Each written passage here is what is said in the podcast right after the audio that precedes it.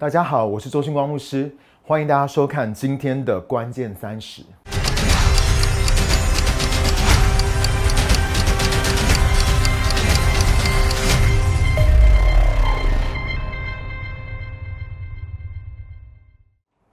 在旧约的时代呢，神呼召尼西米回去耶路撒冷，重修倒塌了一百四十年的城墙。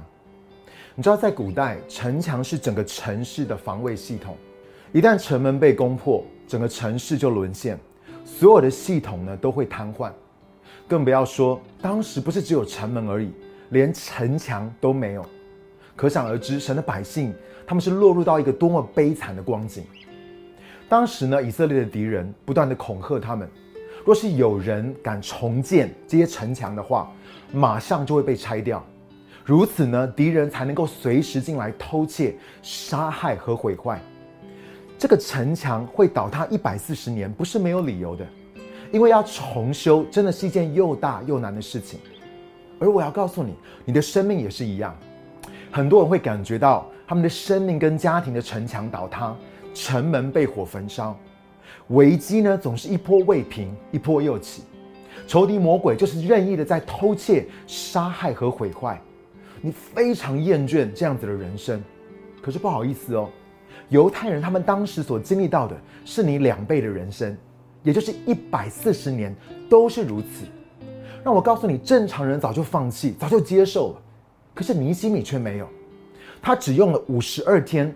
就带领了神的百姓建造完成，而神也在告诉你，现在呢也是你兴起建造的时刻，不要放弃，不要再一直看自己是一个受害者，你要知道神的恩典一定是够你用的，你不会永远都在旷野，神会使万事都互相效力，最终叫你的生命得益处。所以，亲爱的弟兄姐妹，不管你现在的光景有多惨，我要告诉你。整个过程都将会成为你生命当中的养分。然而，尼西米他建造、修建耶路撒冷城墙成功的秘诀，他的策略到底是什么呢？尼西米记第三章二十三节、二十八节和二十九节，那边呢就告诉我们这个秘诀。那边说，下一段是由便雅敏和哈树修筑他们自己房屋对面的那一段，在下一段。由亚南尼的孙子马西亚的儿子亚撒利亚修筑他们自己房屋旁边的那一段，从马门往上的一段，祭司们个人修筑自己房屋对面的城墙。下一段由英麦的儿子撒都修筑自己房屋对面的那一段。你知道，有些的时候，在我们的生活最混乱的时候，我们所需要的答案其实很简单。神在说：“嘿。”建造你们自己家面前的城墙吧，不要想的太多。现在神摆在你或是你家面对的城墙到底是什么？我们常常最容易看到事情有多大、多难、多复杂，可是这反而会使我们的注意力被分散，错过了那些摆在我们眼前我们可以实际去做的事情。这些的事情可能会是我们最不想做，或是最不愿意花时间去做的。我们总是觉得，会不会还有更重要、更吸引人的事情？建造自己面前的城墙到底有什么用呢？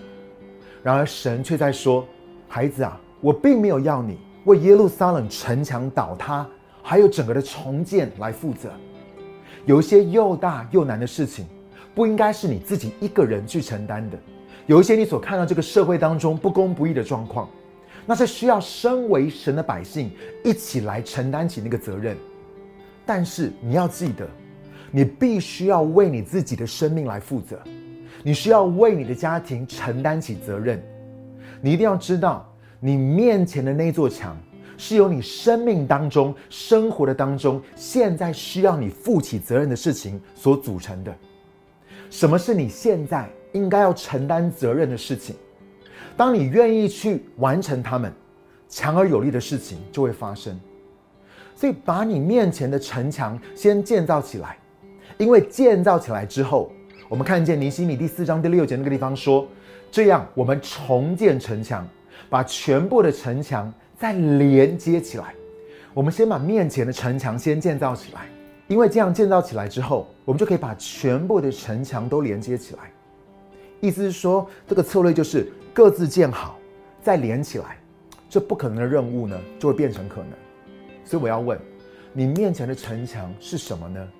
我想要跟你分享一个很重要的原则，就是最重要的事情你要先做，first thing first。我想要问你，你有没有好好的问神，寻求神？让神来向你显明，你生命中最重要的事情是什么呢？牧养弟兄姐妹的生命这么久，我常常发现很多人最大的问题，就是他们老是被次要的事情、不重要的事情分散了注意力，时间不够用，忙碌忙得要死，却不见得有注意到最关键的事情到底有没有做好。我们老是被那些最急迫的事情追赶着，可是我们一定要明白。急迫并不等于最重要，仔细听哦，急迫并不等于是最重要的。太多的时候，最需要我们专注的，并不是那些最紧急的事情，而是那些对我们生命来说最基础也是最关键的事情。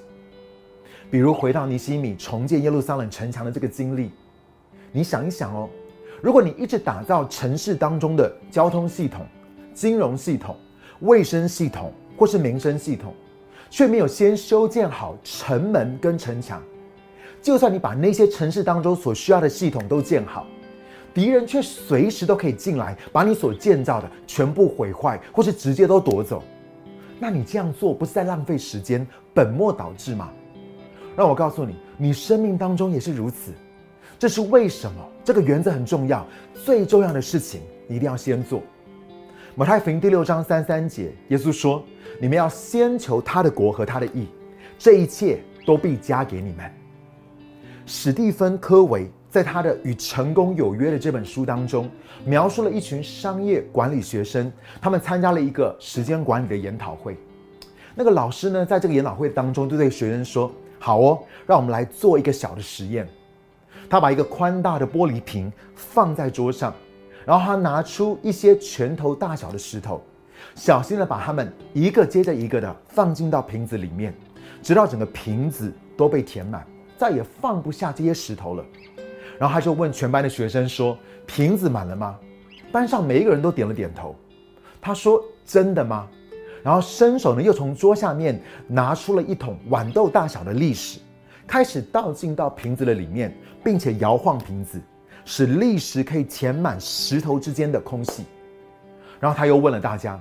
现在请问瓶子满了吗？这个时候呢，同学们都很警醒。其中一位回答说：“哎，可能还没有哦。”老师说：“好哦。”他又再伸手从桌下拿出了一桶沙子，把它倒进去。沙子呢，很容易就填满了石头跟砾石之间的空隙。他又再问了一次：“请问瓶子满了吗？”全班鸦雀无声。老师呢，又笑着拿出了一壶水，把水倒进到玻璃瓶。直到水满到瓶口，他抬头看着学生问说：“请问谁可以告诉我，这个实验这个例子说明了什么？”一个心急的学生就举起手来说：“哦，老师，我知道，我知道。重点就是，无论你的时间表有多紧凑，如果你真的很努力的话，你永远都可以塞进更多的事情。”仔细听好，这就是很多人 burn out。很多人被消耗殆尽，很多人把自己的人生搞得一团乱的原因，就是他们不断的塞东西进去。老师说：“No No No，不是这样子的，那不是我做这个实验的重点。”这个例子呢，告诉我们一个很重要的原则，就是如果你不先把大石头放进去，你就永远没有办法把全部的大石头都放进去。换句话说，顺序一定要对。我发现很多人一直在被小石头跟沙子。也就是那些不重要，就好像是很急迫的事情追着跑。但是如果你不先安排好每一天该做最重要的事情，这些最要最重要的事情呢，就是那些大石头，反而你会发现排不进去。意思是说，重要的事情你一定要先做。你可能会问，那光哥，什么是最重要的事情呢？你知道，当我在研读尼西米重建城墙的这个事件的时候，就给了我。其中的一个很重要的秘诀，一个最重要的事情，你知道尼西米第三章第一节那个地方说，那时大祭司以利亚时起来，和他一起做祭司的众兄弟都起来，重建了阳门，他们装上门扇，再把它分别为圣，又建造城墙。我们来看第三节哦，哈西拿的子孙建造鱼门，他们安置横梁，装上门扇、门插和门栓。第六节，巴西亚的儿子耶和耶大和比所带的儿子米舒兰修筑古门，他们安置横梁，装上门扇、门插和门栓。第十三节，哈嫩和撒挪亚城的居民修筑古门，他们重建那门，装上门扇、门插和门栓，又修筑城墙四百四十公尺。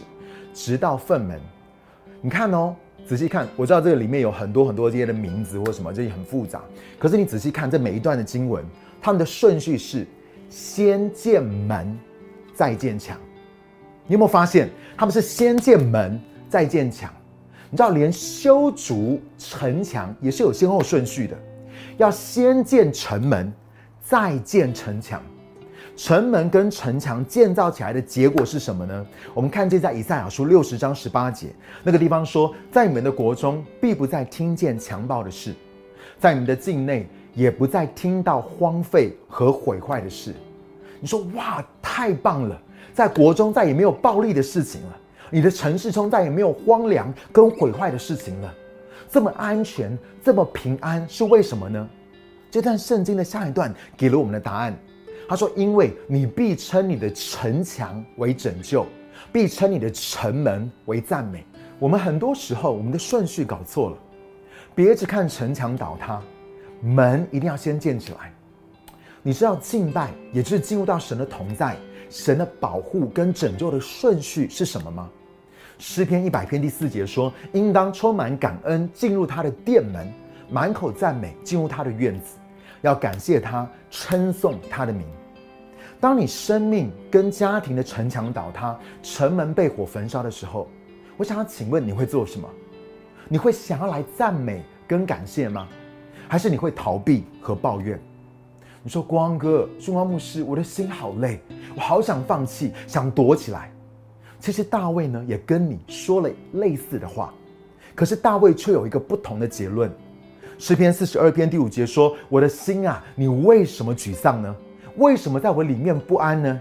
应当等候神，因为我还要称赞他，他是我面前的救助，我的神。”基本上大卫在说：“神啊，我的心好累，但是我还是要来赞美你，我还是要向你来献上感谢。”你说，训光牧师，你这样会不会很宗教、很律法？